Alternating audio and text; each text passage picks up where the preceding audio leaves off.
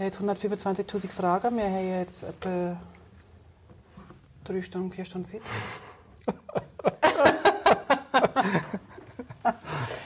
äh, Nur so wenig? Nur so wenig, genau. Wir machen das in einen, wir machen einen Zehnteiler da draus. Genau, super. Okay. Hey und hallo beim Publishing Podcast. Ich bin Heike Burch und führe Gespräche in der Publishing-Welt. Also herzlich willkommen, Stefan Dudas. Vielen Dank. Sprichst du dich so aus, Dudas? Nein, Dudasch. Dudas? Genau, Dudas geschrieben, Dudasch gesprochen. Aus Ungarn ist der Name. Aha, siehst Aha. du, schon die erste Sache gelernt. Ha. Dudas. Ja. Jetzt habe ich das bestimmt hundertmal falsch ja. gesagt. Jedes Mal hat es mir wehgetan, ja. Jedes Mal. Nein, Quatsch. Bin ich mir gewohnt. Oh nee. Herzlich willkommen. Schön, Ja. dass du da bist. Wir sitzen hier gerade im, in den heiligen Hallen der Digicomp, wo wir beide auch ab und zu mal arbeiten, Mhm. wo wir aber eigentlich uns nie kennengelernt haben, sondern wir haben uns vor, ich weiß gar nicht genau wann, aber acht, neun, acht zehn Jahren, Jahren, weiß acht nicht, Jahren musste 2010 wahrscheinlich. irgendwann in dem Dreh haben wir uns kennengelernt. Aber bevor wir loslegen, will ich ganz kurz dich vorstellen. Hi. Ich habe mir nämlich äh, die, für die nächste halbe Stunde kannst du dich noch ein bisschen entspannen, kannst deine Kekse essen. Ich habe ähm, mir überlegt, ich werde dich mal vorstellen. Also, und du darfst nachher dann sagen, ob das alles stimmt, was ich über dich herausgefunden habe. Das ist super nett, danke, dass ich das darf. Und wenn du ähm, feststellst, da ist was ganz Falsches dabei, dann musstest du vielleicht mal deine ganzen Internetquellen ähm, korrigieren. Ui, ui, was kommt jetzt alles, um Gottes Willen? Nee, nee, keine Angst, Okay. keine Angst. Also ich habe gelesen, du bist ähm, polygraphischer Techniker HF, richtig? Du bist aber auch viel im Web unterwegs. Du machst sehr viel Websachen, Webseiten oder Webproduktion. Du bist äh, Mitglied der GSA. Was heißt GSA? German Speakers Association. Okay, also die Redner. Okay. Die reden. Die Redner, die reden. Du hast äh, 2006 schon mit einem Podcast angefangen, wo ich noch nicht mal wusste, was ein Podcast ist. Mittlerweile ähm, habe ich das rausgekriegt. Dann ähm, hast du mal einen eigenen Verlag gegründet, nicht ganz allein, aber du hast einen Verlag gegründet und zwar ging es da um Trainer- und Beratermarketing. Wir werden also einiges heute lernen, oder ich zumindest. Er- Erwarte mir jetzt da ganz viel. Du hast mal äh, eine Schule für Medienintegration geleitet, geführt. Er nickt immer noch, also äh, Alles gut, sieht ganz alles gut noch. aus. Jetzt muss ich mal gucken, du bist Herausgeber des Magazins oder des ehemaligen Magazins Create Your Life. Das ist schon lange her. Ja. Aber das war mal. Das war mal, genau. Aber online, das war nur ein PDF, das ich, also damals 2007, Okay, auch viel zu früh eigentlich, aber du warst deiner Zeit voraus. Also das wird sich wahrscheinlich noch heute durchs Gespräch äh, führen. Du bist, warte mal, jetzt habe ich ja die Reihenfolge verpasst. Du bist Dozent äh, in einer Marketing- und Business School in Zürich, aber auch an der Hochschule Luzern Wirtschaft. da war ich Gastdozent, ja, Okay, siehst du? damit alles richtig ist. oder? Gut, das war das alles noch hier Ja. Du bist, ähm, da habe ich gelesen, Speaker, Coach und Autor. Das ist ja klar. Speaker Mhm. Das- haben wir rausgekriegt, Coach auch schon. Autor habe ich noch nicht erwähnt. Du hast ähm, nicht nur das Magazin rausgebracht, sondern auch zwei Bücher, die ich zumindest jetzt ähm, im Kopf habe. Ich hoffe, ich, Mhm. das ich hoffe, es sogar. Mhm. Und zwar ein Buch, was, was mich wahnsinnig fasziniert hat, war der Titel alleine schon Denk doch selber oder Denken Sie doch selber. Mhm. Das ist, glaube ich, eine große Herausforderung für viele. Ja, Deswegen ist es wahrscheinlich auch ein gutes Buch gewesen. Also, also die Abkürzung von Denken Sie doch selber ist der DSDS. okay, jetzt, ist, jetzt, jetzt hast du mich. Ja. Ich, ich vermute mal, das ist die Abkürzung von irgendeiner Fernsehsendung. Genau. Alles klar. Deutschland sucht den Superstar. So, und das, da geht es ums Fernsehthema. Was kann man aus dem Fernsehen lernen, ohne zu verblöden? Okay. Auch ein bisschen humorvoll geschrieben, aber schon mit Denkwert. Ja, dass man, Ah, okay. Mhm. Siehst du? Und da ich ja kein Fernsehen gucke, Das ist gut, ich auch nicht mehr. bin ich, bin ich so ein bisschen mit diesen Abkürzungen. Also alles, was so vor 2004 etwa war, da kann ich noch mitreden. Mhm. Ja. Also Ach so. Colt Sievers zum Beispiel Ja. habe ich gerne. Ja. Aber okay, ähm, da können wir Das mal ist andermal. vor 2004, aber egal. Weit vor Wir gehen 2000. jetzt nicht auf den, wie alt das, nee, wir, lassen Trio es. mit vier Fäusten? kennst Ja, ja, logisch, das genau, war- das waren meine Helden. Ja, das sind so- Die Helden meiner Jugend Ja, und genau. eigentlich im Geheimen immer noch so ein bisschen. Aber okay, okay. Das zweite Buch ist jetzt äh, noch gar nicht so alt, was du rausgebracht hast, und zwar heißt das Vollsinn. Mhm. Abgeleitet von, von was? Von voll. Von sinnvoll, von voll Sinn, einfach, das ist, das macht, das macht voll Sinn, sinnvoll Alles klar. oder voller Sinn. Darüber reden wir nachher noch, Mhm. glaube ich, hoffe ich. Also wenn ich das alles jetzt so sehe, du, du bist ja so, äh, wie alt bist du eigentlich? Ich bin 45. 45, dann Ja. bist du ja viel, viel älter als ich. Ja, klar. Wann bist du 45 geworden? Im 13. November. November. Dann bist du ein bisschen älter als ich. Meine Tochter hat mir letztens erzählt, Mama, nächste Woche bist du näher an der 50 dran als an der 40. Ups. Ja. Ich bin mir nicht sicher, ob ich das so toll fand in dem Moment. Ich versuche Ja. das noch zu verarbeiten. Okay. Du bist mir jetzt sozusagen anderthalb Monate voraus. ja genau. Alles so sieht klar. man aus, wenn man so alt ist wie ich. Wir können ja mal ein Bild dann posten. Gott Ja. sei Dank, der Podcast hat ja den Vorteil, dass der ja nur Ton ist. ne? Ja, man Und sieht uns nicht. Man sieht uns nicht und ab einem gewissen Alter ist auch ein Ton-Podcast eine gute Idee. Also pass auf, du bist hier, wenn ich, was ich aufgeschrieben habe, du bist mega fleißig, wenn ich sehe, was du alles schon gemacht hast. Warum machst du eigentlich so viel? Warum bleibst du nicht bei einer Sache? Weil es mir Spaß macht. So einfach. Das ist so einfach, wenn ich, wenn ich keinen Spaß dran hätte, würde ich es nicht tun. Dann wäre ich ja voll blöd, um Vollsinn zu sein. Oder? Also Ja, alle. Da hättest Ähm. du wahrscheinlich ein Buch geschrieben, voll blöd. Voll blöd. Ja, wir sind Ich nicht. hätte aufgezählt, was alles keinen Sinn macht. Auch, Ja. auch die Bücher gibt es natürlich, klar. Alles. Ähm, Die gibt's? Ähm, wenn, wenn mir etwas Spaß macht, dann tue ich es. Wenn es natürlich schon in, in einem gewissen Bereich. Ja. Und wenn man jetzt alles anschaut, das passt alles in einen gewissen Bereich rein. Marketing, ähm, wie funktioniert der Mensch? Mhm. Ja. Mhm. Das hat wieder mit Neuromarketing zu tun. Äh, was auch wieder geht, wie, wie entscheidet der Mensch ähm, und all das. Und das kommt wieder in die Persönlichkeitsbildung rein. Je besser, dass ich weiß, wie der Mensch funktioniert, Ja. umso besseres Marketing kann ich machen, Okay. logischerweise. Und Alles das fällt alles irgendwo so ein bisschen da rein. Äh, Und ich hinterfrage halt einfach viel. Okay. Also du hinterfragst alles und viel. Nicht aber alles, aber. Nicht alles? Was hinterfragst Nee, du nicht? also zum Glück nicht alles, sonst wird man ja wahnsinnig. Absolut. Äh, Bin kurz davor. ja, genau. Ach, drum. Ja, jetzt, Ja, ich- genau, jetzt Jetzt sehe ich es, jetzt sehe ich's, genau. Also, als wir uns kennenlernten, hatte ich aber nicht das Gefühl, dass wenn du alles hinterfragst. Also, wir haben uns kennengelernt bei der SMI, Mhm. bei der, ähm, warte mal, wie habe ich gesagt, schweizerischen Market, nee, Nee, Schule für Medienintegration. Siehst du, war ja fast. Ja.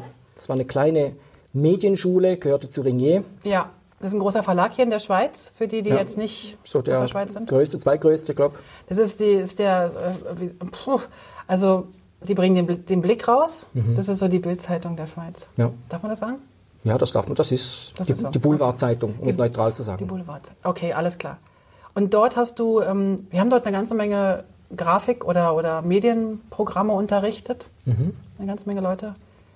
Durchgeschult, sagen wir mal fast. Mhm. Noch ein bisschen anders als früher.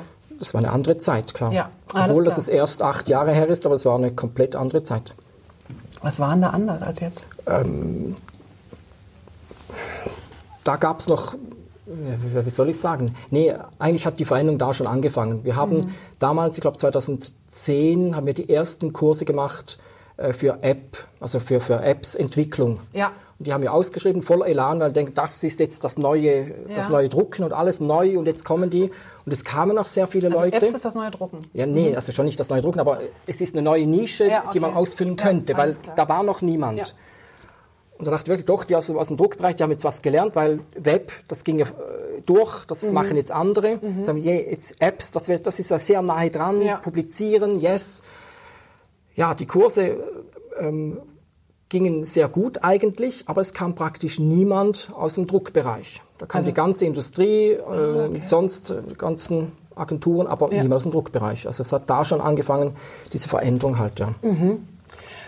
Ähm, jetzt muss ich mal ganz kurz versuchen, die Kurve zu kriegen. Ähm, wollte eigentlich was von, von was anderes fragen, aber das finde ich jetzt auch noch ganz spannend. Manchmal, ich denke jetzt mal laut, ne? Ähm, manchmal habe ich das Gefühl, wir versuchen so die, die Druckbranche so auf ein anderes Level zu heben. Also oder, oder die Druckbranche jammert und dann sagen sie, okay, wir brauchen jetzt irgendwie neue Weiterbildungen, neues Wissen, neue Technologien, neue Ausgangs- oder, oder Endkanäle sozusagen. Aber macht das nicht manchmal auch Sinn, dass einfach die ihr Zeug zu Ende machen, ihren Laden schließen und ganz andere Leute mit ganz anderem äh, Drive anfangen? Ja, das kann man von außen sehr, sehr einfach sagen, wenn es nicht dein Business ist. Okay. Wenn du natürlich ein, ein Unternehmen hast mit 30, 50 Leuten Ja. und du hast es in der zweiten Generation und du hast immer gedruckt und jetzt kommst und sagst, ja, schließt du den Laden in zehn Jahren, macht eh keinen Sinn mehr. Ja. Dein Herzblut und deine Erfahrung, dein Wissen äh, willst du nicht einfach auf Knopfdruck weggeben. Und darum klammert Ja. man sich dran, redet sich das schön teilweise auch. Okay. Obwohl man besser sagen würde, ja, dann mach doch was anderes. Oder gibt's irgendwelche andere Bereiche, wo du reinwachsen kannst, wo du neu aufbauen kannst, nebendran. Aber das ist wieder Geld und wieder Erfahrung und wieder... Veränderungswünsche? Auch noch so ein Ding, ha? Ja, das ist auch ein großes Thema und von außen sieht es immer einfacher aus. Das ist immer so dieses, äh, ich sage immer, es ist so das, um wieder als, als Fernsehen ein Beispiel zu machen, so dieses Koch-Profi-Syndrom. Es gibt eine Sendung, ich, ich kenne fast alle Sendungen, weil ich eben das Buch mal geschrieben habe, da habe ich sehr viel Fernsehen geschaut, um das Ja. zu analysieren, nachher jetzt gar nicht mehr. Okay. Aber es gibt eine Sendung, Kochprofis zum Beispiel, da gehen zwei äh, Star-Köche irgendwo in ein Restaurant und analysieren, was läuft falsch. Ja. Und eigentlich reicht es, wenn du zwei Folgen siehst, dann weißt du, wie das funktioniert. Die gehen rein, aha, es ist zu dunkel, es ist zu überstellt, äh, das Essen ist nicht frisch, ist alles Convenience, äh, viel Ja. zu große Karte, unfreundliche Bedienung, äh, Ja. sonstige Probleme. Und das ist überall das Gleiche. Okay. Trotzdem gibt es da draußen sehr viele Restaurants, die funktionieren nicht. Warum? Weil genau das der Fehler ist. Aber die sehen das selber nicht. Also die sehen es nicht, wenn sie sich die Sendung anschauen, könnten sie ja sagen, ach Mensch, ist bei uns genauso. das, das erkennst du wahrscheinlich nicht, weil du zu tief drin bist. Und ich glaube, wenn es einen, einen Berater-Coach gäbe, der mit mir mitkommen würde, würde mir wahrscheinlich teilweise auch sowas sagen, hey, siehst du nicht, das könntest du ganz anders und besser machen und schlanker Okay. machen. Ich glaube, das ist bei jedem, wenn du etwas zehn Jahre und länger machst, dann siehst du gewisse Dinge nicht. Ich sage immer, fremde Küchen sind meistens schmutziger als die eigene, weil das siehst Weil du's. du, ah, okay, alles Oder? klar. Okay. Und das ist so das Syndrom ein bisschen auch in jeder Branche, das ist nicht nur die Ja, Druckbranche. ja, schon klar. Ja, ja, also das ist mir schon klar. Nur jetzt sind wir ja gerade hier so in einer Publishing-Welt unterwegs. klar. Oder zumindest die Leute, die uns zuhören, äh, sind in der Publishing-Welt unterwegs. Bevor wir jetzt aber weitersprechen, ich muss mal ganz kurz hier so ein paar Stifte vom Tisch machen. Du bist so ein energischer Sprecher, Aha, dass der Tisch so wackelt. Oh. Und nicht, dass mich das stört, Ja. aber ich weiß jetzt schon, dass meine Tochter, die ja die Sache wieder schneidet, Ja. dann wieder die mit mir schimpft. wie so bewegt, dass ich, ich Wieso ein kann bisschen- ja nicht einfach still sitzen, Ja, sagt sie dann nicht. wahrscheinlich. Ja, ich kann nicht. Es ist auch so gut so, dass sprechen. du Ich so äh, beweglich bist. Aber ich stelle es jetzt hier so, guck mal. Trotz der so, Rippe. Ja. Aber deine Rippe ist noch da, oder? ja, die ist schon noch da. Die ist noch da, die ist einfach nur Problem. gebrochen? Nee, nicht, gebro nicht, nicht mal gebrochen. Aber der Arzt sagt mir, es, es tut genau gleich weh, ob sie gebrochen ist oder nicht. Es tut wirklich weh. Das heißt, ähm, Du musst du jammerst haben. jetzt wegen einer Ja. nicht gebrochenen Rippe. Ja, genau. Also ein bisschen Mitleid, da wünsche ich mir schon. Dann. Okay, also jetzt, ähm, jetzt ist gerade der Zeitpunkt für das Mitleid. Danke schreiben bitte an meine E-Mail-Adresse. Genau, genau. genau. Und äh, du hast sogar eine, ein Röntgenbild gepostet von deiner Rippe. Oder Nee, das ist nicht mein Röntgenbild, Quatsch. Das ist einfach ein Röntgen, das ist einfach ein Bild. Das ist nicht meine Rippe, um Gottes Willen. Alles klar. Und das war auch nur äh, zum, ja, man muss ja was posten und Ja, ja, klar. solche Dinge funktionieren oft besser als der tiefste Bericht, den man schreibt. Sehr oft, Das ist leider so. leider. Ähm, wie kriegen wir jetzt die Kurve? Warte mal. Hm. Du hast jetzt schon, schon eine, also wir haben schon festgestellt, dass du unfassbar fleißig bist, dass du aber, ich glaube, auch unglaublich neugierig bist oder so, so von, von so einem inneren Antrieb. Wo kommt denn der innere Antrieb her? Ich glaube, wenn du dein Thema gefunden hast, hast Mhm. du diesen Antrieb automatisch. Und den bringst du gar nicht mehr weg.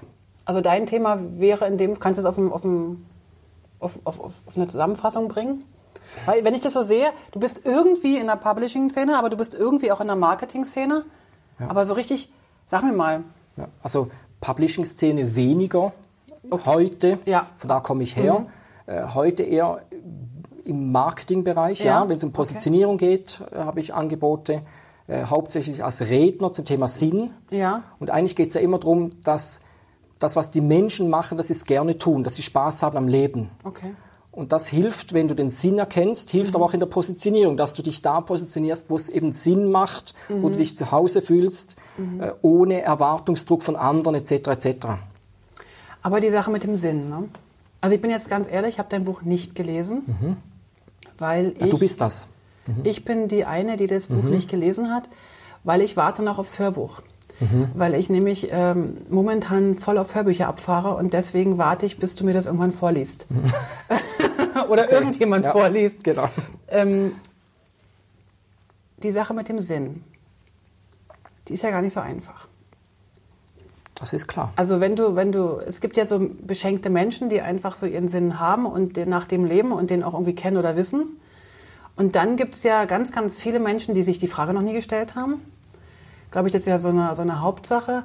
Oh, Ich hatte letztens einen, einen Workshop zum Thema äh, Personal Branding und da ging es auch so ein bisschen darum, warum machst du das eigentlich, was du da machst? Und von den fünf Teilne vier Teilnehmern waren dreieinhalb dabei, die sich die Frage noch nie gestellt haben. Die waren aber auch noch sehr jung und das ist auch völlig okay. Aber es ist echt einfacher, wenn du weißt, warum du was machst. Das ist der Kern von allem. So, nun sag mir doch mal. Was hast du denn jetzt für einen Sinn? Du, speziell für dich, warum machst du das so gern? Was treibt dich an? Und die Anschlussfrage kommt dann natürlich, wie finden wir den, wenn wir noch nicht haben? Aber jetzt erstmal deine, dein Teil. Oh je. Also mein Sinn ist es wirklich, wie soll ich sagen, ein, ein guter Freund hat mal gesagt, ich, ich veredle Menschen. Das, aber, das war wirklich von ihm. Mhm. Sehr schön. Und ich habe dann gesagt, äh, was heißt jetzt das? Oder? Und, wenn, und da habe ich drüber nachgedacht und gesagt, doch in der Positionierung, wenn es um Positionierung geht, geht es ja darum, Mhm. das, was er jetzt macht, noch ein bisschen äh, prägnanter zu formulieren, Ja. dass die Leute ihn erkennen Ja. draußen. Okay. Ähm, ich als Redner, ich liebe es, wenn ich über, eben, über mein Thema sprechen kann und ich sehe, die Menschen kommen ins Denken. Mhm. Ja. Und vielleicht denken sie zum ersten Mal in ihrem Leben eben über diesen Sinn nach. Warum tue ich das? Mhm. Und sie denken vielleicht wieder einmal mehr über ihr eigenes Leben nach. Und das ist für mich so ein großes Geschenk, ähm, Mhm. Ja. weil ich schon immer, also schon immer, ich habe mit, mit 17 Jahren habe ich mich mit diesen Themen befasst habe ich mir überlegt, warum gibt's, gibt es Menschen, die haben Spaß am Leben Mhm. und andere, die hassen es eigentlich. Die hassen Montag bis Freitag und am Sonntagnachmittag kommt schon der Gedanke, oh je, so ein Scheiß, ja. Mhm. morgen wieder arbeiten. Und da, da habe ich mich da schon gefragt, warum ist das so? Okay. Und ich hatte das Glück, meine Eltern haben beide sehr gerne gearbeitet. Mein Vater war Bäcker, also etwas Einfaches eigentlich, aber der hat es geliebt. Und also so bin ich schon aufgewachsen. Aber ich habe natürlich andere gesehen, die wirklich abgelöscht, mit, mit, mit 25 Jahren schon abgelöscht sind. Da habe ich immer gesagt, wa warum ist das so? Und warum haben die Freude und die nicht? Und die denken so und die denken so. Das muss doch ein System dahinter geben oder irgendwas, was die dahin gebracht hat. Und hast du das rausgekriegt? Ja, das kann man nicht so einfach runterbrechen. Das sind doch extrem viele Faktoren. Ähm, gewisse Dinge kann man beeinflussen, Ja. gewisse Dinge nicht. Okay. Zum Beispiel das, was zurückliegt, dass ich in die Familie reingeboren wurde oder in die Schweiz reingeboren wurde, das kann man logischerweise nicht beeinflussen. Ähm, aber es gibt halt Leute, die sind dann 30, 40, Mhm. 50 Jahre alt und geben immer noch den Eltern Schuld Ah, ja. oder den Lehrern Schuld. Ja, weil die nicht, bin ich heute nicht. Ja, okay. Und das finde ich Wahnsinn, weil die haben ihr ganzes Leben immer jemanden, der äh, wo sie die ganze Schuld abgeben können. Das kann es nicht sein. Aber Sie geben ja nicht nur die Schuld ab, Sie geben ja auch so die Verantwortung eigentlich. Verantwortung, also ja, klar. sozusagen kann man sagen, dass man ein zufriedeneres Leben hat, wenn man in Eigenverantwortung lebt? Oder ist das zu, zu flach, wenn ich das so sage? Ähm, es sind ganz viele Leute scheinbar zufrieden, wenn sie sagen können, ich kann ja nichts dafür. Ja, klar. Das kann auch sehr zufrieden machen. Man darf einfach nicht zu stark über das eigene Leben nachdenken. Mhm. Und wenn dann jemand kommt und sagt, hey, hast du mal dran gedacht, Mhm. dann bist du draußen. Weil dann greifst du dieses Lebensmodell von diesen Menschen an. Und wenn die einmal drüber nachdenken, hey, was tue ich? Mhm. Ich schaue jeden Tag dreieinhalb Stunden Fernsehen. ja. Das ist normal. Das ist also zwischen drei und dreieinhalb Stunden. Das ist normal. Der normale Also, Mensch draußen. echt? Jeden Tag. Dreieinhalb Stunden Fernsehen. Drei, dreieinhalb Stunden. Aber die hören ja, die gucken alle nur Arte. Ja, klar. Und Dschungelcamp schaut niemand, ich weiß. Und Frauentausch und all diese tolle Sendungen, die schaut niemand, die so Quote haben. Irgendwie komisch. Und jetzt kommt der Knüller. Wie viel sprechen Paare miteinander über wesentliche Dinge pro Tag? Das wüsste ich auch gern mal. Das sind im Schnitt, sagt man, ich habe mal was gelesen, zwischen vier bis sieben Minuten. Pro Thema. Nee, pro Tag. Wesentliche Dinge, also nicht bring mal den Müll runter oder hol mal das Bier hoch, sondern Das ist nicht über, wesentlich. über, über wesentliche Themen. Ah, Und okay. jetzt Cool. dreieinhalb Stunden Fernsehen, vier bis sieben Minuten wesentliche Themen. Was passiert da? Nichts. Eben. Also nicht viel zumindest. Ja, und das ist eben sinnlos. Und dann fragt man sich, hey, bist du da zufrieden? Okay. Und ja, es macht zufrieden. Und das- war mein erstes Buch, denken Ja. Sie doch selber. Ja. Weil im Fernsehen, was wird da gezeigt? Da wird immer gezeigt, Menschen, denen geht's schlechter als mir. Und dadurch fühlen wir uns ein bisschen besser. Klar, weil es gibt Menschen, denen geht's schlechter, geht's mir noch gut. Ja, okay. Und das ist ein tolles System vom Fernsehen, das funktioniert. Die haben 100 Kilo Übergewicht, ich nur 10. habe ich noch Warum Glück guckst gehabt. du mich denn da so an? Nee, ich, nee, ich, ich habe mich selber angeschaut. Ne? Dann ist ja gut. Oder, oder, oder gibt es Menschen, die haben äh, 500.000 Euro Schulden. Ja. Ich habe kein Geld, geht's mir noch gut. Ja, okay. Es ist alles so ausgerichtet. Da geht's mir noch gut. Bei Frauentausch Mhm. schaut man unmöglichen Menschen beim Leben zu. Dann schaue ich meine Frau an, schaue wieder ins Fernsehen, meine Frau, dann geht's mir noch gut. Und deine Frau hört jetzt hier mit? Ja, ja, sie kennt die Geschichte, klar. Alles klar.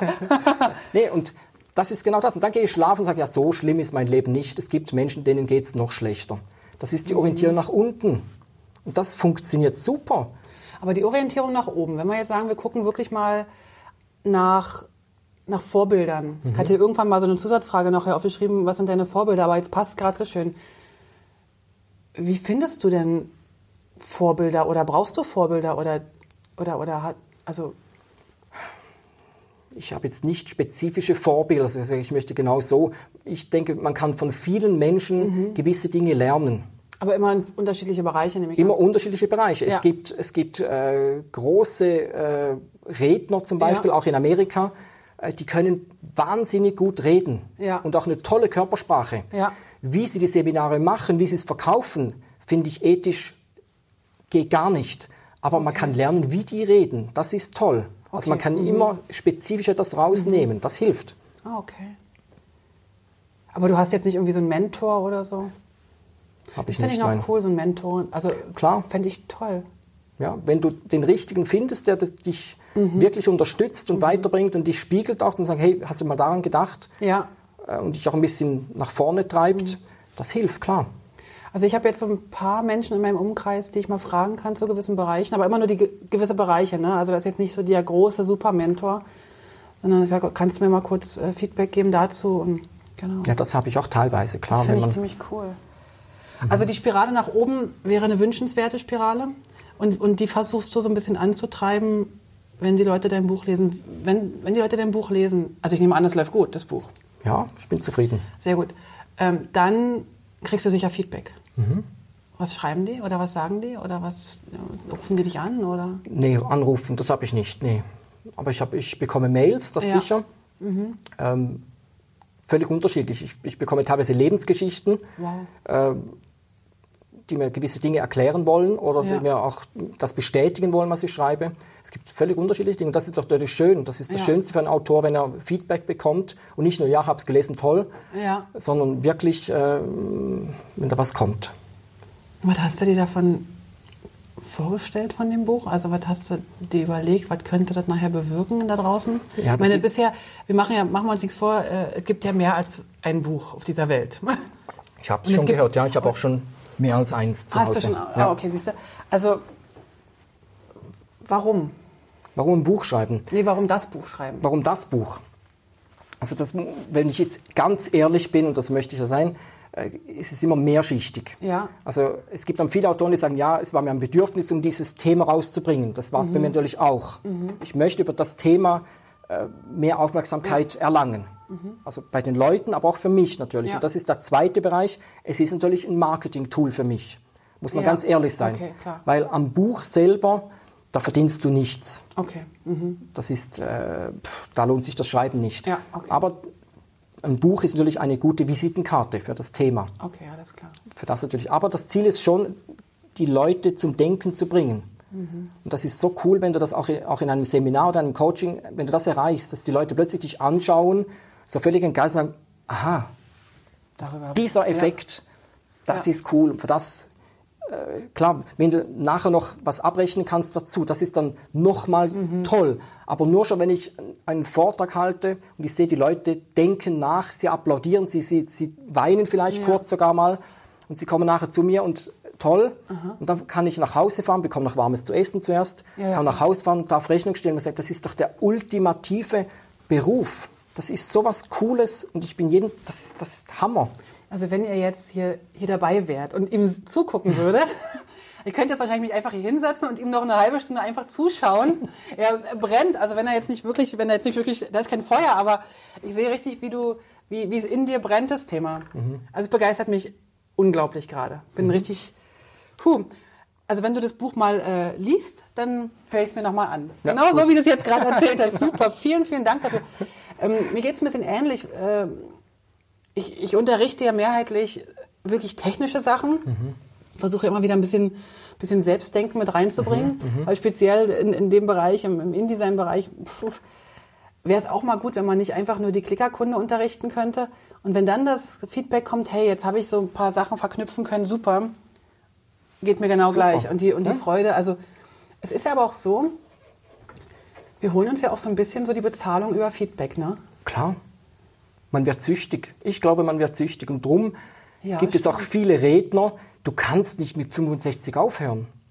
Also es gibt Ja. doch absolut, also solange mir Leute zuhören, Ja, werde ich mit, mit 80 noch auf die Bühne gehen. ja. Und vielleicht bin ich dann sogar zum Thema Sinn noch glaubhafter. Klar, weil du dann natürlich viel mehr Erfahrung Ja, hast und viel super. mehr, viel mehr Gedanken Also die darüber Zeit hast. läuft für mich, das ist gut. Auch wenn ich älter werde, siehst du? Ich sag dir, die 50 ist näher als die 40. Ja, aber jetzt kommt das wieder. Willst du drüber reden? Wir machen das nachher. Ja. Ja, okay. okay, äh, Wahnsinn. Überhaupt dieses, dieses System aufhören zu müssen, weil man irgendwie 65 ist oder Jetzt ist irgendwie so eine, passiert, so eine genau. Zahl. Ja, jetzt gehst du in den Ruhestand. Nur schon das Wort bringt mich um, oder?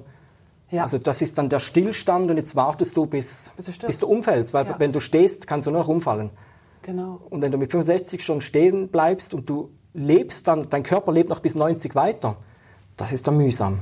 Weißt du, manchmal habe ich das Gefühl, es gibt auch Menschen, die noch jünger sind als 65. Sie sind eigentlich innerlich schon gestorben, ist haben so. nur vergessen umzufallen. Das ist so. Da brennt Licht, aber niemand ist zu Hause. Wie können wir denn, also ich weiß nicht, ob wir überhaupt dafür verantwortlich sind, aber wie kann man denn so Menschen motivieren, noch mal so ein bisschen in die, in, in die Richtung zu suchen, von der du gerade gesprochen hast? Oder, oder kann man, ist es, ist es eigentlich utopisch, alle dahin zu motivieren? Oder Ja, ich habe schon das mit dem Wort Motivation wieder ein bisschen Mühe. erzähl mal, was ist Ähm, denn damit denn schon wieder? Nee, weil das Problem, also ich werde oft noch als, als Motivationstrainer angekündigt, wo ich immer denke, um Gottes Willen bloß nicht, weil Okay. das, das hat man ja früher gemacht, oder? Dann, dann äh, bekam man einen Anruf, kommen Sie mal und motivieren Sie meine Leute. So extern. Ja, Super. da Mhm. kam irgendwie so ein CEO und haben gesagt, kommen Sie mal zu Ja, mir, ich habe okay. gesehen, Sie machen was mit Motivation. Da ging ich dahin und schaute dem in die Augen und eben, äh, da brannte zwar Licht, aber es war niemand mehr zu Hause, wenn ich dem in die Okay, Augen schaute, ja, oder? okay. Und sagte, ja, meine Leute sind nicht motiviert. Und ich sage, ach was. Und, und Sie selber? Oder er selber? Ja, und dann äh, habe ich da wirklich gesagt, ja, wissen Sie, ich habe das seit 30 Jahren und immer das Gleiche. Mhm. Und da geht es zuerst mal darum, bei ihm wieder das Feuer zu entfachen, weil Mhm. Mitarbeiter können unmöglich für etwas brennen, was der Chef nicht vorlebt. Das geht nicht. Und die Mitarbeiter motivieren zu wollen mit, mit, mit einem Chaka und rumtanzen und äh, jetzt massieren wir uns gegenseitig und jetzt machen wir, weißt du was, das ist immer nur ein Strohfeuer. Wenn die Leute nicht wissen, für was setze ich meine fünf Siebtel meines Lebens, Montag bis Freitag ein, dann ist alles nur irgendwie, ja, ich warte, bis ich 65 bin. Oder aufs Wochenende, ja. Ja, ja, aber auch das Wochenende ist ja dann, dann, dann bist du müde von der Woche und und am Sonntagnachmittag denkst du wieder an den Montag. Und das ist ganz viel. Und das ist äh, verheerend eigentlich. Und wenn ich, ich habe einmal in einem Vortrag äh, die Leute gefragt, wisst ihr, was in, ich weiß auch nicht, was die Zahl war, 12.872 Tagen passiert? Da haben die mich angeschaut, so, 12.000. habe ich gesagt, in 12.071 Tagen werde ich statistisch gesehen sterben. Okay. Da haben die mich angeschaut, so, wie alt ist der Ötzi auf der Bühne? Ja. Also ich bin 44 damals. Oder? Ja. Und ich gesagt, meine Tochter, die ist jetzt zwei Jahre alt, Ja. als sie zur Welt kam, hatte sie etwas mehr als 30.000 Tage. Wir haben alle nur, rein statistisch, nur 30.000, das ist nicht so viel eigentlich. Nee. Wenn man das mal drüber nachdenkt. Ja. Und wenn du jetzt 45 bist, dann hast du vielleicht noch, ich sag's mal, 12.000 oder 13.000, das ist auch nicht mehr so viel. Und wenn du jetzt denkst, von dem fünf Siebtel verbringe ich mit etwas, was ich hasse. Das nennt sich Arbeit. Das muss einem doch wehtun. Eigentlich. Okay. Und dann kommt die, äh, die Antwort, ja, aber das ist ja nicht einfach, das rauszufinden. Da sage ich, stimmt. Aber wie viel Zeit hast du mit dieser Frage schon verbracht? Na, wahrscheinlich diese sieben Minuten am Tag mit seinem Nicht Partner. mal. Nicht Die, mal die, die wenigsten befassen sich mit sich selber. Die, die Mhm. planen ihren Urlaub ins kleinste Detail wochenlang. Aber ihr Leben, was sie wirklich wollen. Mhm. In einem Vortrag frage ich jemand aus dem Publikum, sage, stellen Sie doch mal auf, sagen Sie mir zehn positive Eigenschaften von sich selber. Keine Chance, kriegst du keine Antworten. Drei, vier im Ja, Schnitt. genau. Und dann wird es schon ins Lächerliche gezogen. Die Leute befassen sich nicht mehr mit sich selber. Okay. Aber die negativen Sachen können Sie dir ganz schnell aufzählen. Da könnte ich stundenlang, da könnte ich von der Bühne gehen, was essen gehen, wieder zurückkommen, die würden immer noch aufzählen. Okay. Da sind wir geschult. Wir zählen die Fehler. Ist klar. Aber da fängt es an. Aber da wollte ich gerade sagen, das ist ja auch ein ganz guter Punkt. Äh, trink mal noch einen Schluck. Übrigens, du hast von, von warmem Essen gesprochen. Hier ist nur warmer Kaffee heute im Angebot. Ja, das ist super. Dann ist gut. Ja, ja, ich habe immer noch kalten Kaffee. Kalten. Kaffee. Ja. Ähm, du hast gerade vom Lernen gesprochen oder vom, vom Fehlerdenken. Das ist ja auch so ein Punkt, den ich ja versuche so zu umgehen. Bin ja auch nicht so ein ganz großer Freund vom Schulsystem. Eigentlich bin ich so gar kein Freund vom Schulsystem und bin, wenn ich ganz ehrlich bin, auch ein bisschen traurig über das, was da in den letzten 20 Jahren passiert ist, äh, als meine Kinder zur Schule gegangen sind. Und ich hätte sehr, sehr gerne im Nachhinein früher eingegriffen. Das ist jetzt irgendwie ein bisschen spät, aber ich hoffe zumindest, dass meine Teilnehmer ein bisschen neue Wege lernen oder kennenlernen können. Ähm, wir sind ja so auf die, auf die Fehler gedrillt. Wir lernen, wir schauen immer genau, was ist woanders falsch, weil wir das auch in der Schule oder im Kindergarten oder noch früher irgendwo auch gelernt haben. Was läuft denn da falsch? Was, oder andersherum, wenn wir jetzt zu deinem Beispiel gehen, du, du, du gehst da zu dem, zu dem Chef und du sollst jetzt, sagen wir mal, die Mitarbeiter motivieren. Und wir haben jetzt also gemerkt, dass die Mitarbeiter irgendwie äh, null Motivation haben, weil woher sollen sie die haben, weil der Chef selber eine Trantüte ist. Was ist denn, was ist denn mal so ein, so ein, so ein Weg, da mal zu einem ordentlichen Ergebnis zu kommen? Also nicht immer nur, ich meine, fängt ja schon an, dass der Chef sagt, meine Mitarbeiter sind demotiviert. Hey, das ist ein Armutszeugnis für ihn selbst, oder nicht? Ja, eigentlich schon. Also da gibt es natürlich mehrere Schichten. Das eine ist, wenn, wenn ich jetzt in ein Unternehmen gehe, dann geht es wirklich dann ums Thema, um das Thema Sinn. Ja. Also wie kann der Chef den Sinn des Unternehmens kommunizieren, so kommunizieren, dass es bei den Leuten ankommt. Okay. Das klingt immer so banal.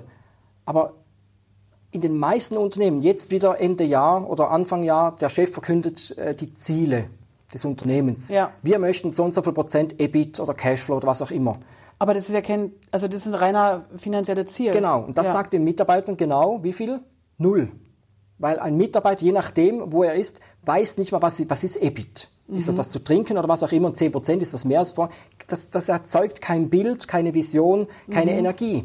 Also da fängt es schon an, wie kommuniziere ich richtig. Okay. Das ist mal das, das, die eine Schicht Unternehmen heute. Mhm. Wie könnte man das generell verbessern? Da bin ich absolut bei dir, wenn du sagst, das Schulsystem. Mhm. Also auf was sind wir getrimmt?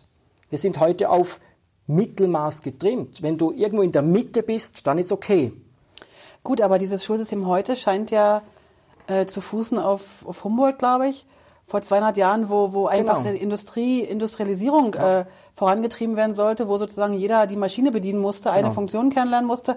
Und wenn wir ganz ehrlich sind, es besser wäre, wenn wir nicht mitdenken. Und jetzt kommst du daher und sagst, wir sollen selber denken. Genau. Also früher war das, das, Schulsystem, äh, das Schulsystem wirklich zielführend. Also du hast, es, du hast Leute hinbekommen, die eben Maschinen bedienen können, nicht groß hinterfragen, die tun einfach, was man ihnen sagt. Das ist perfekt. Früher. Ja. Heute verlangen wir aber eigentlich nach anderen. Plötzlich sollen die wieder kreativ werden. Ja, woher sollen sie das können? Weil, weil, weil sogar Zeichnen wird ja heute gestrichen, weil es nicht mehr wichtig. Machen wir lieber andere Dinge, wichtige Dinge. Ja, was ist wichtig? Und da müsste man so viel anpassen, aber äh, das ist so komplex. Also ich glaube, man müsste wirklich von Null anfangen, mal hinterfragen, Ja. was muss mein Kind können und wie sieht Schule heute aus? Das wäre spannend. Ich habe heute erst gerade äh, gelesen oder ge gehört tatsächlich in einem Hörbuch vom äh, Gerald Hüther. Gerald oder Gerhard Hüther? Gerald Hüther. Gerhard? Hüther, ja. Der hat über in dem Buch Würde, weiß nicht, ob du das gelesen hast oder gehört? Oder? Gehört. Siehst du, hast ein Hörbuch Audio- gehört. Der hat heute gerade äh, in meinem Ohr äh, gesprochen und hat gesagt, dass das Wort Schule wohl aus dem Griechischen kommt und eigentlich Muße heißt. Mhm. Ja, das ist völlig, Also da haben wir irgendwie was verpasst, das oder? ist völlig schief gelaufen. Genau. Völlig schief gelaufen. Äh, weil ja eigentlich, wenn der Geist in Ruhe kommt, ja eigentlich auch die besten Ideen entwickeln, äh, entwickeln kann. Ne? Ja. Da wäre so ein Riesenpotenzial. Ich habe auf meiner Website, das Überleben ist immer noch drauf, doch ist immer noch drauf, habe ich sogar eine Rubrik, dass ich Schulen anbiete. Ich glaube, vier Tage komme ich kostenlos.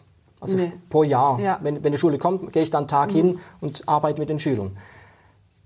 Das ist brutal selten. Das meine. Und, und sogar wenn ich das auf der Bühne sage, dann kommen immer Eltern und sagen, hey, das, das ist super, das bringe ich sofort in die Schule ein. Sie müssen kommen, das ist toll. Ja. da wird selten was draus. Ich habe äh, in, in Zürich ein paar Mal was gemacht. Äh, das war super spannend. Ja. war ich zwei Tage, äh, habe die schlechteste Realklasse bekommen, Ja. haben mir die Lehrer gesagt.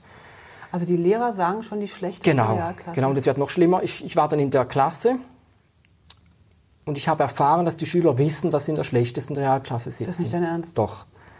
Und es ging darum, das Thema Selbstbewusstsein zu stärken. Ja. Und da wusste ich in der Klasse, nee, es geht nicht um Selbstbewusstsein, es geht um Selbstwert. Ja, klar. Weil die Schüler wussten, ich habe es nicht in die Sekundarschule geschafft, ich habe es Ja. nur in der und danach zu den schlechtesten. Also ganz kurz für die Deutschen, das ist so ein bisschen wie die Realschule und die Gesamtschule. Ja.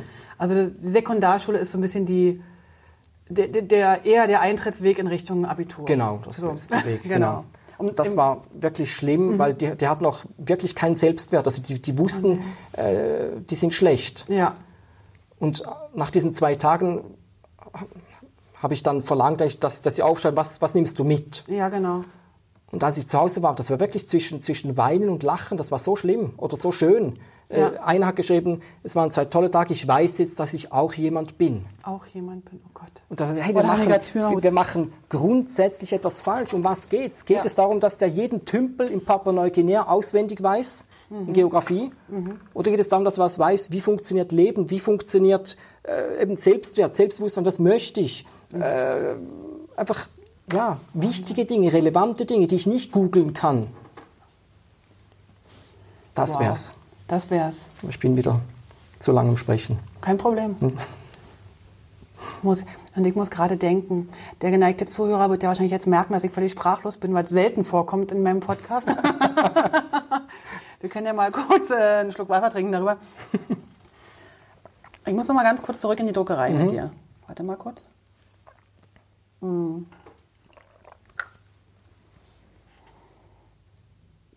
Ich gehe jetzt mit dir in die Druckerei.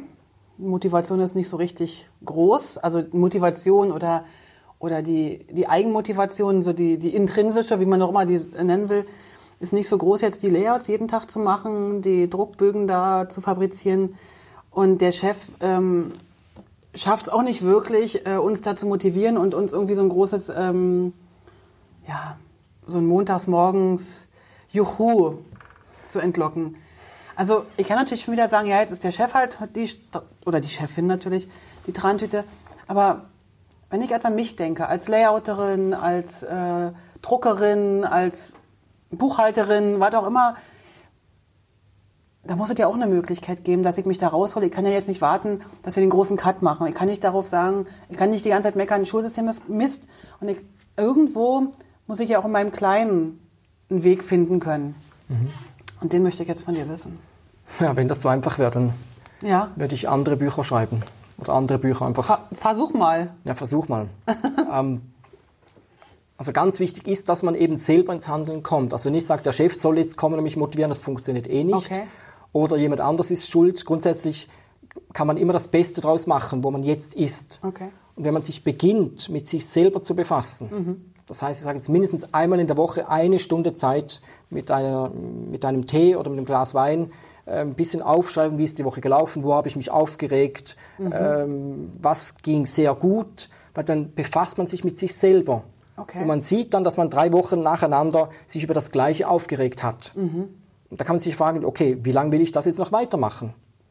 Macht das Sinn? Oder ändere ich was hier? Ja. Weil es gibt Menschen, und da gibt es sehr viele, das sind ungefähr so 13, 15 Prozent, sagt man, von den Mitarbeitern, die sagen, eigentlich habe ich innerlich gekündigt. Wenn ich was Besseres habe, bin ich weg. 13 bis 15 Prozent. Sagt man. Ja, Es gibt so okay. Mhm. die, die Gallup-Studie, die wird jedes ja. Jahr äh, wird gemacht. Das Problem ist, die sind oft jahrelang im gleichen Unternehmen, weil wenn ich was Besseres habe, ja, was ist besser? Aber die, die Stellen, die kommen ja auch nicht ähm, auf dem Silbertablett serviert, die muss man ja Klar. theoretisch auch nochmal suchen. Ja. Das heißt, man müsste sich auch da wieder in Aktion begeben. Man muss immer was tun. Und du hast es am Anfang gesagt, es gibt Menschen, äh, die haben ihren Sinn gefunden, die sind so juhui. Äh, auch die haben was dafür gemacht. Aber das Ja. sieht man ja nicht. Okay. Wenn ich einen, einen Roger Federer sehe und sage, ja, der, der hat es ja einfach, der kann super Tennis spielen, dann wäre wär ich auch glücklich, dann wäre ich auch erfolgreich. Ja, aber wie viel der trainiert hat, der hat trainiert und wir haben zu der Zeit noch geschlafen, weil der hat morgens um fünf schon aufgestanden, Ja. hat trainiert und gemacht und getan. Der hat nicht drei Stunden Fernsehen geschaut. Also Okay. der hat was gemacht, aber das sieht man am Schluss nicht mehr. Man sieht nur die, Die Peaks, ne? die auch. Klar. Ja, genau, okay. Klar, und dann kann man sagen, der hat's ja gut. Wenn ich heute auf der Bühne stehe, Mhm. der hat's ja gut. Der steht auf der Bühne, äh, verdient was Tolles. Juhui. Aber ja, wie, wie, wie oft hast du auf der Bühne gestanden? Wie oft hast du geübt? Wie oft hast du dich damit befasst mit dem Thema? ich habe mich 20 Jahre lang eigentlich darauf vorbereitet und arbeite immer noch dran. Ja, alles klar. Aber das sieht niemand, klar. Also das heißt, der, ähm, der einfache Layouter, der einfache Drucker, der einfache, also einfach möchte ich jetzt. Eben, das ist nicht- Das ja, hört sich nicht gut, nee, das hört sich überhaupt nicht gut an, wenn ich sage einfach. Der Drucker reicht eigentlich. Ähm, der ist durchaus in der Lage, seinen Sinn zu finden. Das ist immer wieder das, wenn ich, wenn ich mit den Menschen spreche, was ist der Sinn, dann denke ich immer, es muss was weltverändernd sein. Ja. Ist es nicht? Wenn du den Sinn darin siehst, ähm, ich war mal in einer Firma, die machen Fertighäuser. Ja. Und ich war in der Produktion, habe einen gefragt, ähm, was tun Sie hier? Ja. Und er sagt, ja, ich mache immer die gleichen Bauteile. Ja. Also ist jeder spezialisiert auf diese Bauteile. Dann habe ich gesagt, ja, tun Sie das gern? So, ja, geht so. Dann habe ich gesagt, ja, sind Sie motiviert? Eben um das böse Wort. Ich gesagt, ja. Ich- es sei halt ein Job. Ja. Ich gesagt, aha. Waren Sie schon mal dabei, als dieses Haus zusammengebaut wurde, als die Familie eingezogen ist? Und dann war spannend, in diese Augen zu schauen. Da, war- da passierte was. Nee, war ich noch nicht. Das ist doch, das, warum geht so jemand nie das fertige Haus anschauen, schaut, wie die Familie einzieht? Weil dann sieht er, ich mache nicht nur Bretter, sondern Ja. ich habe ein Zuhause äh, mit, für diese Familie für die nächsten 30, 40, 50 Jahre. Ja. Und dann Wow. ist das eine andere Sicht. Oft braucht es nur eine andere Sicht. Okay. Ma- irgendwie anders übersetzt auf, auf die Druckbranche vielleicht, äh, beschmutze ich hier nur Papier Ja. oder mache, ich- mache ich den Menschen Freude mit, mit einer schönen Broschüre, was Ja. sie wirklich weiterbringt. Das bedingt aber, dass ich auch hier wieder weiter denke. Das heißt, wenn jemand kommt und sagt, ich brauche eine Visitenkarte, ja, wir machen was. Oder ich brauche eine Broschüre, wir machen was. Nee, hinterfragt das System. Was genau wollen Sie? Ja. Zielgruppe, all das und mach eine Broschüre, die wirklich weiter hilft. Okay. Eben auch hier wieder alles oder vieles in Frage stellen. Und nicht nur, ja, Standardprodukt machen wir, klar. Weil da gibt es andere, die können das viel günstiger. Ja gut, die Vergleiche gibt's ja immer, ne? Klar. Also das ist ja auch, äh, auch wieder das, genau das Gleiche, wie wenn man alle Verantwortung auf die Eltern schiebt oder auf die Schule oder auf irgendwas schiebt. Also ich meine, wenn ich jetzt überlege, wie, wie schnell oder wie, wie, wie rasch ich lernen kann, wenn ich Sachen, wenn mich Sachen interessieren, das habe ich in relativ kurzer Zeit denn mir angeeignet oder länger Zeit, wenn es ein größerer Bereich ist. Aber ich bin trotzdem durch ein normales Schulsystem gegangen und ich bin sogar noch in der DDR in die Schule gegangen, wo wir ha- halt auch nochmal ein Schulsystem hatten, was vielleicht nochmal anders war. Ich möchte jetzt nicht äh, sagen besser oder schlechter, aber auf jeden Fall nochmal anders.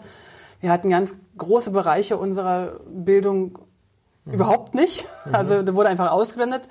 Ähm, und dennoch bin ich jetzt in der Lage, ordentlich zu lernen. Also ganz so schlimm kann es nicht gewesen sein. Ich bin auch äh, aufgewachsen, meine Mutter war alleinerziehend. Also auch so schlimm kann das nicht gewesen sein. Also irgendwo ist man offensichtlich selbst in der Lage, sich da rauszuziehen. So, Mhm, hoffentlich. so am eigenen Schopfe zu ziehen oder so. Ja, weil heute gibt es ja so tolle Möglichkeiten. Also ich habe, ich glaube auch seit ich 17 Jahre bin, ich glaube mit 17 habe ich mein erstes Hörbuch gehört. Das war Mhm. noch auf Kassette. Ich weiß, das Gibt's sind die Dinge, äh, wo man den, den Salat dann hatte mit dem Bleistift. Genau, mit dem Bleistift, genau. Da habe ich Für die, wirklich für die Älter, äh, für die Jüngeren unter uns, bitte googelt mal Kassettenrekorder. ja, Tonbandkassetten. Ton, ah, ich hatte noch die großen Bänder, kennst du die noch? ja, das war dann aber, das hatte ich nie. Ich bin halt im Osten gewesen. Ja, ja, im Osten, da hab, Im Osten, wir hatten ja hatten ja nichts, genau. Genau. Wir waren da schon weiter mit Okay. Kassetten, normalen ja. Kassetten, genau. Und Schallplatten natürlich, Ja. aber Und da hast du dein, erste, dein erstes Hörbuch 17 gehört. wirklich die ersten Hörbücher, ich weiß auch, das war von, von Klaus Kobiol, das war ein Unternehmer in Deutschland, und und, und ganz viel. Und da Mhm. Habe ich immer mir, ja, äh, toll. Und da ha- habe ich so viel Material gelernt. Du hast mit Weil- 17 solche Sachen schon gehört? Ja, weil ich das, ich war wirklich, also sonst ja ganz normales Kind, also Ja. was normal, so normal wie ich halt bin. Äh, Ich habe mich aber schon sehr früh, und das war eigentlich, das ist wirklich komisch auch im Rückblick. Als ich zehn Jahre alt war, Mhm. ich bin in Schaffhausen aufgewachsen, bin ich in die Freihandbibliothek gegangen. Also das war noch eine alte Bibliothek mit so Kärtchen, Ja. gibt es ja gar nicht mehr. Und da habe ich mir Bücher ausgelehnt, aus, ausge, ausgeliehen. ausgeliehen, sorry, ja, ausgeliehen. Und jetzt darf man das fast nicht sagen, zum Thema Hypnose, Ja. zum Thema ähm, Autosuggestion, Emil Gue und Ja. und und. Und habe die nach Hause genommen und an, Anführungszeichen gelesen. Ich habe Ja. die angeschaut, das hat mich irgendwie fasziniert. Okay. Meine Mutter sagt heute, ja, ich, sie, sie hätte das schon gesehen, hat ja auch durchgeblättert und sagt, ja, ist eigentlich nichts Schlimmes, Mhm.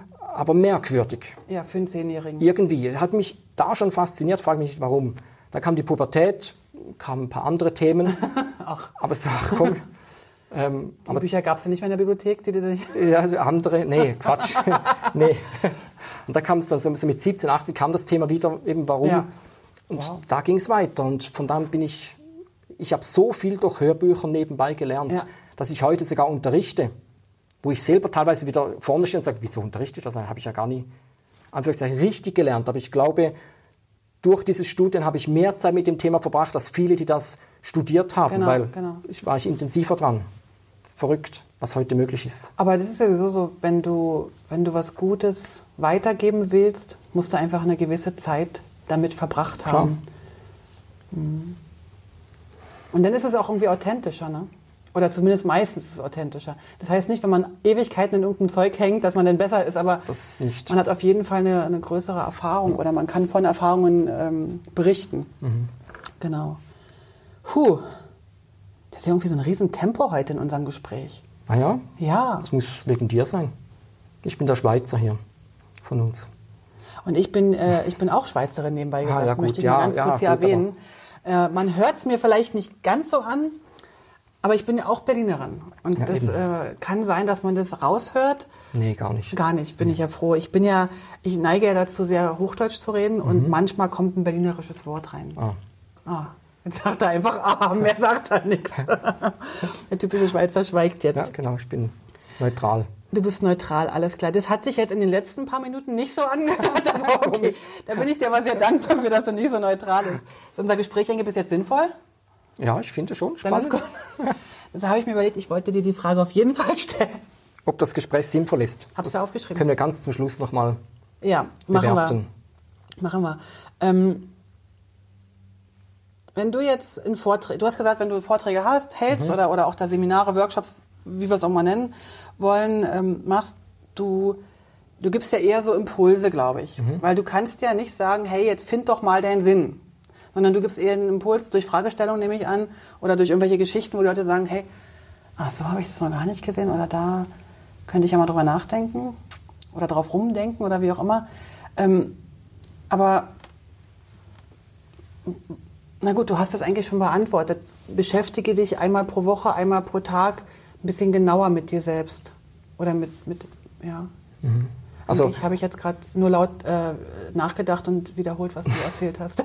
Also, als, als Redner auf der Bühne kannst du nichts anderes als inspirieren. Ja. Du kannst keine Veränderungen äh, bewirken. Okay. Also die Illusion muss man oder darf man nicht haben. Drum gibt es dann nachher Workshops, Seminare, Coachings, wo man dann wirklich tiefer gehen kann, bis zu 1-1 im Coaching. Okay. Das ist wieder was anderes. Aber als Impulsgeber auf der Bühne geht es wirklich darum, äh, die Leute zu berühren, ja, äh, auch mit Emotionen, dass Mhm. sie lachen, ist bei mir ganz wichtig. Äh, vielleicht auch mal eine Träne zu drücken, ja, sie einfach zu berühren, dass sie sehen, hey, stimmt, der hat noch recht. Es war lustig, aber er hat eigentlich recht. okay. Und das bewirkt vielleicht auch schon etwas. Dass jemand mal anfängt, drüber nachzudenken Ja. oder vielleicht das eine oder andere. Was will ich denn? Mhm. Wieso mache ich das? Und es geht nur darum. Und dann finden sie vielleicht mich spannend oder mich lustig, dass sie sagen, hey, da gibt es auch ein Seminar, Mhm. kommen sie ins Seminar, dann geht es tiefer.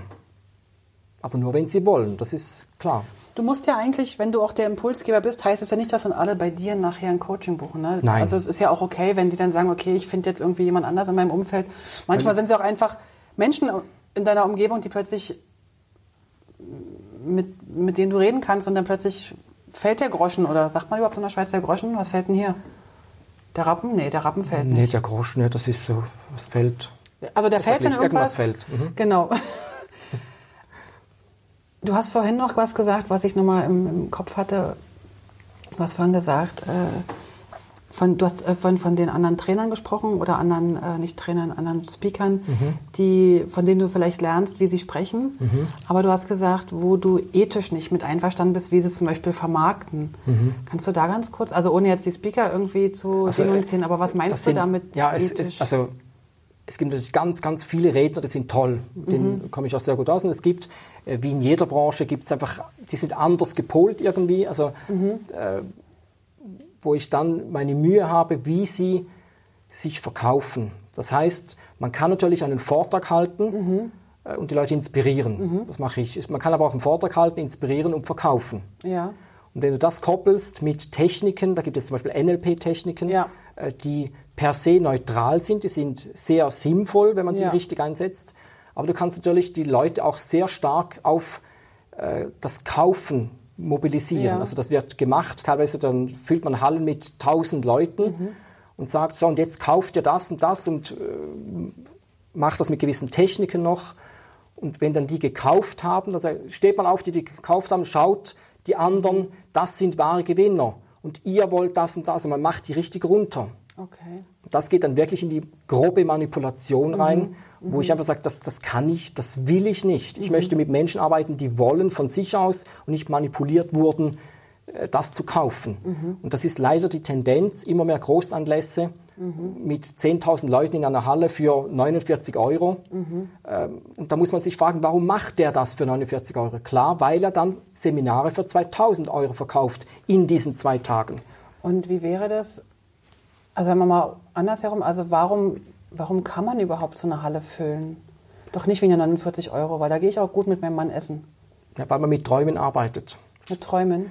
wenn jemand sagt, alles ist möglich und all diese, diese Motivationsschlachtrufe und jemand den Menschen das zum ersten Mal sagt, ich glaube an dich, dann wird das sehr schnell emotional, weil das, wie soll ich sagen, weil es bei vielen Menschen, äh, die hören das zum ersten Mal. Jetzt glaubt jemand an mich, wow, und ich kann alles erreichen, ich muss nur tun. Also gehe ich da mal hin. Ja gut, aber 49 Euro in dem Fall wäre ja jetzt mal, Für zwei Tage ist ja nichts. genau. Oder? Und dann kommen noch viele gute Inhalte. Das ist manchmal sehr platt natürlich teilweise, aber äh, der kennt die Zielgruppe Ja, sehr okay. gut, holt die perfekt ab. Ja. Und dann kommt natürlich noch Verkauf dazu, dann werden Sachen geankert, also äh, da kommt Musik, eine tolle Musik, schreibt auf, an was du glaubst, deine Ziele, Ja. dann wird das mit dieser Musik gekoppelt. Ja, genau. Einen Tag später kommt die Verkaufsshow, was läuft im Hintergrund? Genau Klar. die Musik. Du hast praktisch eine positive Verknüpfung zu der Musik. Genau, und und und. Und das sind dann Sachen, die mir sagen, das geht gar nicht für das, mich. Das geht für dich nicht. Und wenn du, wenn du sagst, ähm, also normalerweise sind diese Sachen, diese Kopplungen ja grundsätzlich nicht schlecht. Also nur das Verkaufen ist dann in dem Moment für dich unangenehm. Ja. Okay. Hm. Weil, also ich kenne es halt auch, dass ich gewisse Sachen, also ich merke es halt, wenn ich so am Wochenende, Quatsch, am Wochenende, wenn ich, ich merke es halt auch, wenn ich ähm, zum Beispiel nach einer langen, langen, intensiven Woche ne, nach Hause komme und dann weiß ich, ich fliege aber noch irgendwie zwei Stunden und, und ich bin einfach zwar motiviert immer noch und glücklich, da alle die Arbeit gemacht haben, aber ich bin einfach körperlich völlig Klar. im Eimer. Und ich weiß aber, ich muss aber noch zum Flughafen und dann muss ich noch fliegen und dann muss ich nachher noch äh, nach Hause fahren, noch ewig lang durch die Schweiz mit der Bahn und so weiter. Und irgendwie will ich aber eigentlich jetzt, dass ich mich, dass sie endlich das Beamen erfinden. Und ich dann, dann, dann hole ich mir auch Musik aufs Ohr, um mich einfach in eine gute Stimmung zu bringen, um jetzt sagen wir mal die nächsten drei, vier Stunden irgendwie, ich sag mal, überstehen, weil das gehört einfach auch zum Job dazu, dieses Reisen. Ähm, das ist ja eigentlich nicht schlecht. Ich sage jetzt auch nicht, welche Musik ich da reinpacke ins Ohr, weil die, die mich kennen, wissen, äh, was ich da für Musik habe und die wollen auch meistens nicht die Musik hören. Deswegen höre ich es immer nur auf meinem Kopfhörer. Ähm, das ist ja auch nicht schlecht, das zu fahren Nee, kann. eben darum sage ich NLP und das ist auch wieder NLP, das dieses. Verankern, also ein Teil davon, Ja. ein, ähm, das ist neutral. Du kannst diese Tools wirklich zum Positiven brauchen. Also Mhm. äh, wenn du wenn du Musik ankerst, sagt man, also wenn du zum ersten Mal verliebt bist und du hörst dein Lied und du Ja. hörst das Lied 20 Jahre später, dann hast du meistens die gleichen Gefühle. Ah, ja, logisch, ja. Oder? Also diese Genau. Verknüpfung oder anderes Beispiel bei, bei 9-11 wurde in der Berichterstattung oft das Lied von Enya, ich glaube Only Time hieß das, Ja. verwendet. Okay. Äh, Und das ist bei vielen Menschen, die damals ferngeschaut haben, oder, ist das jetzt verankert. Das heißt, wenn Okay. du das Lied hörst, denkst du an die Bilder von 9-11. Also ganz schlimm eigentlich. Ja, okay. Das kann, das kann man zum Positiven einsetzen, eben dich motivieren. Mhm. Äh, Oder halt eben im Negativen. Du kannst alles, okay. äh, du kannst jedes Tool auch ins Negative wechseln. Leider. Ja gut, das ist ja bei, auch bei, bei, bei allen Sachen Ja, klar, ne? du bei allen Erfindungen und so. Ähm, aber noch mal ganz kurz auf die Ethik zurückzukommen. Gibt es Sachen, wo du, wo du sagst, das mache ich nicht? Also wenn jetzt äh, dich Kunden ansprechen, äh, anfragen würden, gibt es Ja. irgendwelche Aufträge, wo du sagst, nee, sorry, Klar. da bin ich nicht dafür? Ja. Also das ist der große Vorteil, wenn du selbstständig bist. Mhm. Du musst nicht alles annehmen, aber du musst auch zuerst hinwachsen. Ja. Da sagst nee, zu dem, oder zum Beispiel auch so versteckte Coachings. Das heißt, äh, ich, ich, ich soll einen Mitarbeiter coachen, aber den Chef über alles informieren. Das ist für mich absolut unethisch. Wenn ich jemanden coache, dann mache ich das mit Ja. dieser Person und das bleibt unter uns. Ja. Dann erzähle ich sicher nicht dem Chef oder einem HR-Menschen was weiter. Dann lehne ich ab. Das ist Quatsch. Solche Spielchen. Äh, Aber das gibt's natürlich, klar. Kannst du, also du, du sprichst es vorher an oder, oder, oder wenn anschließend die Frage kommt vom HR, dann lehnst du es auch im Nachhinein noch ab? Dann lehne ich noch ab, klar. Es gibt gewisse Dinge, weil wenn ich das einmal mache, zum einen macht es für mich keinen Sinn, unethisch, und wenn das rauskommt und ich stehe zum Thema Sinn, dann bin ich tot. Also das macht mehrfach keinen Sinn. Also geht gar Aber eine nicht. ganz andere Frage. Du hast jetzt ganz so oft gesagt, macht Sinn. Wir haben, äh, der Reinhard ist auch jemand, den ich auch schon im Podcast habe und ein sehr, sehr guter Freund. Der hat mit mir ganz lange diskutiert und wir sind noch nicht zu einer richtigen Lösung gekommen. Er sagt eigentlich, kann man gar nicht was, also der Satz, es macht Sinn, ja, ist eigentlich stimmt. falsch. Ja, ich weiß. Ja. Und der Satz ist eigentlich es, es hat, nee, wie, war- warte, wie hat er das jetzt gesagt? Jetzt krieg ich es mir hin. Es macht Sinn oder es ist, sinnvoll? Also Es- es kann nicht Sinn machen. Das, ja, machen ist eigentlich falsch. Weil, weil der Sinn selber macht ja gar nichts. Ja, das macht nichts. da. Ja, wenn, dann, dann ähm, wie heißt die Formulierung? Jetzt bin ich auch am Schlauch. Ähm, Es macht Sinn oder es man kann Sinn stiften oder man Sinn, kann Sinn, äh, ja, eigentlich ist es falsch, aber im, im, im Sprachgebrauch, und es gibt sogar, ich habe mal das nachgeforscht, weil durch mein Buch äh, Voll Sinn, nur was Sinn macht, steht Ja. das sogar im Buch oder im Deckel drauf, habe ich auch Mails erhalten, und sagt, das stimmt ja gar nicht. Ah, okay. Und es gibt natürlich, ich weiß nicht mehr wer, es gibt einen ganz alten Schriftsteller, der das auch schon drin hatte und im Sprachgebrauch ist es halt so drin. Und ich schreibe Bücher und ich spreche auch so, wie die Leute reden. Alles klar. Also ich, ich habe nicht das Ziel, ein hochwissenschaftliches Buch zu schreiben, sondern ich möchte so schreiben, dass die Leute es verstehen, dass sie meinen, ich sitze daneben und spreche zu ihnen. Darum schreibe ich so einfach auch, dass sie das einfach le gut lesbar ist. Jetzt würde ich das unglaublich gern bestätigen können, ob du das machst oder nicht, aber ich habe es halt nicht gelesen. Ja. Aber ich habe eins da, du kannst es zumindest nach Hause nehmen dann. Ob du es dann liest oder als Türstopper brauchst, ist deins. Du meinst, ich könnte, ich könnte mir das ja vorlesen lassen? Ja, du könntest jemanden engagieren, Ja. der dir das vorliest. Oder, ich du, könnte einfach meinen Mann fragen. oder du wartest noch ein paar Jahre, dann später mal irgendwann. Machst du ein Hörbuch? Nee, dann kann es dir jemand vorlesen, so im Altersheim irgendwann. Jetzt müssen wir das Thema wechseln. Stefan, Okay. ähm, ja, schön war das Gespräch. würdest du gerne ins Altersheim gehen? Habe ich meine Tochter letztens gefragt, ob ich gerne ins Altersheim ginge. Das sind doch ganz viele Faktoren. Also zum einen, äh, wenn es gar nicht mehr geht, ist Mhm. man ja froh, dass jemand schaut. Ja. Irgendwie. Und da kommt es auf, auf das Altersheim drauf an. Aber Meine größte Angst Wenn's- wäre, wenn so unmotivierte Pfleger und Pflegerinnen Ja, da das-. Da das ist- ja. Wobei ich jetzt schnell motiviert gesagt habe, aber ich meine eigentlich so, so, so unglücklich. Ich glaube, unglücklich ist so ein richtiges Wort. Es sind viele unglücklich in ihrer Arbeit. Ja. Obwohl, gerade in der Pflege eigentlich, das wäre ja unglaublich sinnstiftend, eigentlich. Aber die ganzen Umstände, ja, natürlich, dass die sehr schlecht bezahlt sind, das ist ja die, die eigentliche Katastrophe. Das heißt, nur weil sie besser bezahlt wären? Nein, schon nicht. Eben. Ähm, wenn man jemand mehr bezahlt, ist er kurzfristig mehr motiviert, ja, aber das hält nicht lang an. Das hat man ja rausgekriegt. Das, ne? das weiß man, das Ja. haben wir auch alle selber erlebt. Der Lebensstandard geht sehr schnell nach oben, man Ja. gewöhnt sich dran, aber die Motivation ist am Sonntagnachmittag ist die, die gleiche. Ja. Aber ich glaube, die ganze Wertschätzung hat auch damit zu tun. Ja. Auch in der Pflege. Äh, Man, man, man meckert rum, das Mhm. ist nicht gut, das ist nicht gut. Dabei, das ist ja so ein schwieriger Job, Pfleger zu sein. Das ist was unvorstellbar, auch sehr anstrengend, nicht nur körperlich, Mhm. auch mental. Und das ist einfach so von der Wertschätzung her, so ja, deshalb Pfleger, ja, ja, klar.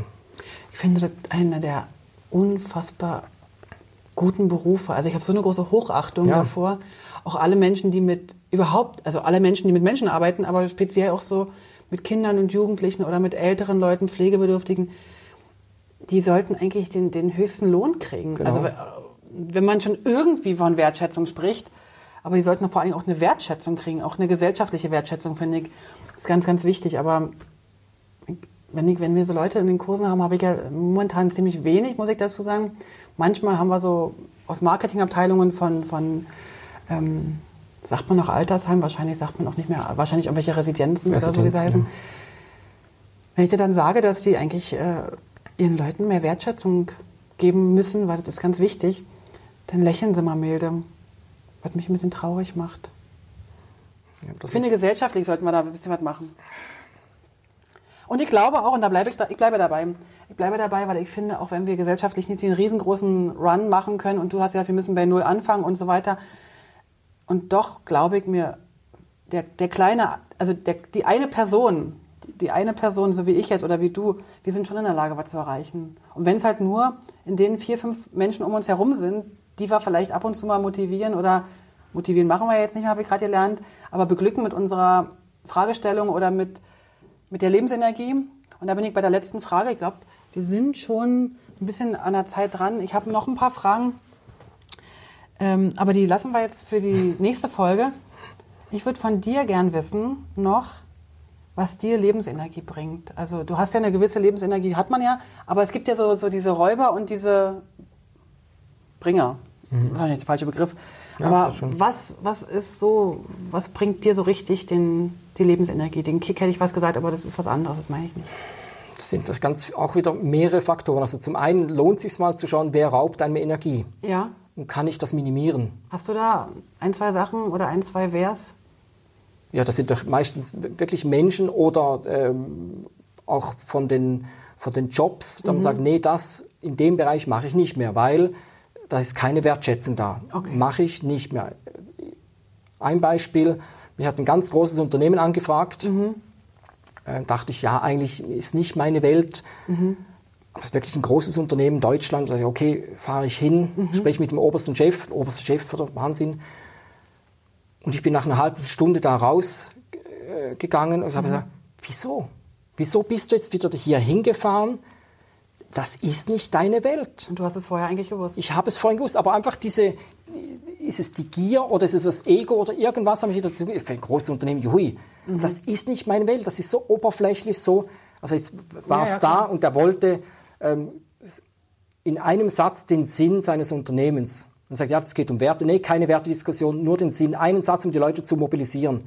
Sagt, ja, das ist der heilige Gral. Ja, eben. Und ich hatte schon viele Agenturen da, die konnten das alle nicht lösen. Weil es erstmal gar nicht möglich ist. Und dann sage ich ja, ja, weil es nicht geht. Aha.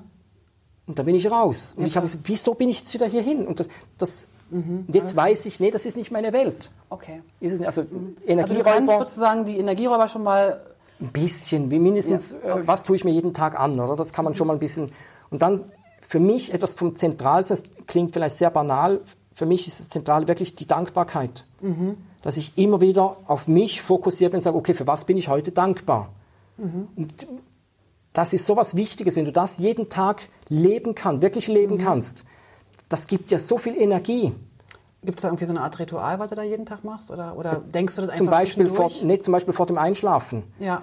Viele Menschen denken vor dem Einschlafen über das nach, was nicht funktioniert hat, was schlecht war, ja. was sie noch vorhaben, was sie noch tun sollten. Ja. Und geben im Unterbewusstsein eigentlich die, die Information, befasst dich mal die ganze Nacht damit. Mhm. Und am Morgen stehen sie völlig gerädert auf. Ja, also es geht ja, gar nicht. Ja, ich vor dem Einschlafen stelle mir wirklich Dinge vor, für die ich dankbar bin mhm. an diesem Tag. Mhm. Aber auch zwischendurch, wenn ich in einem Café sitze, auf den Kunden warte, sage ich, hey, ist doch cool. Es ist Arbeitszeit, jetzt sitze ich da und jetzt kann ich einfach so für mich. Okay. Oder wenn ich nach Hause komme und meine kleine Tochter, zweijährige, äh, rennt auf mich zu und schreit Papi, Papi, dann sage ich, hey, das ist, das ist die Krönung. Mhm. Also Familie ist auch noch so ein... Familie oder, oder Natürlich auch meine Frau. Ja. Das ist einfach, und das ist nicht nur dahergesagt, sondern das ist, das ist wirklich zutiefste Dankbarkeit. Ich weiß noch, als ich mich selbstständig machte, 2012, SMI wurde verkauft. Ja. Und ich war schon mal selbstständig, ein Jahr, hat gar nicht geklappt. Okay. War ich auf Null, das schreibe ich in meinem ersten Buch. Mhm. Ähm, und meine Frau sagt dann zu mir, hey, mach das, ich glaube an dich. Wow. Und wenn ich das heute noch erzähle, das, das ist für mich, mhm. das ist die Krönung, wenn du das erreichst, wenn du, wenn du jemanden hast, der dir einfach vertraut, sagt, du schaffst das. Ja. Das bin ich dankbar, immer noch. Das ist einfach jeden Tag, dass, dass wir so leben dürfen. Und dass ich das tun kann, was ich möchte. Ja. Dass ich auch Bücher schreiben kann. Das, das, das war vor 20 Jahren noch unvorstellbar. Das ist auch heute noch für einen ganz großen Teil der Welt ja. nicht möglich. Also ja.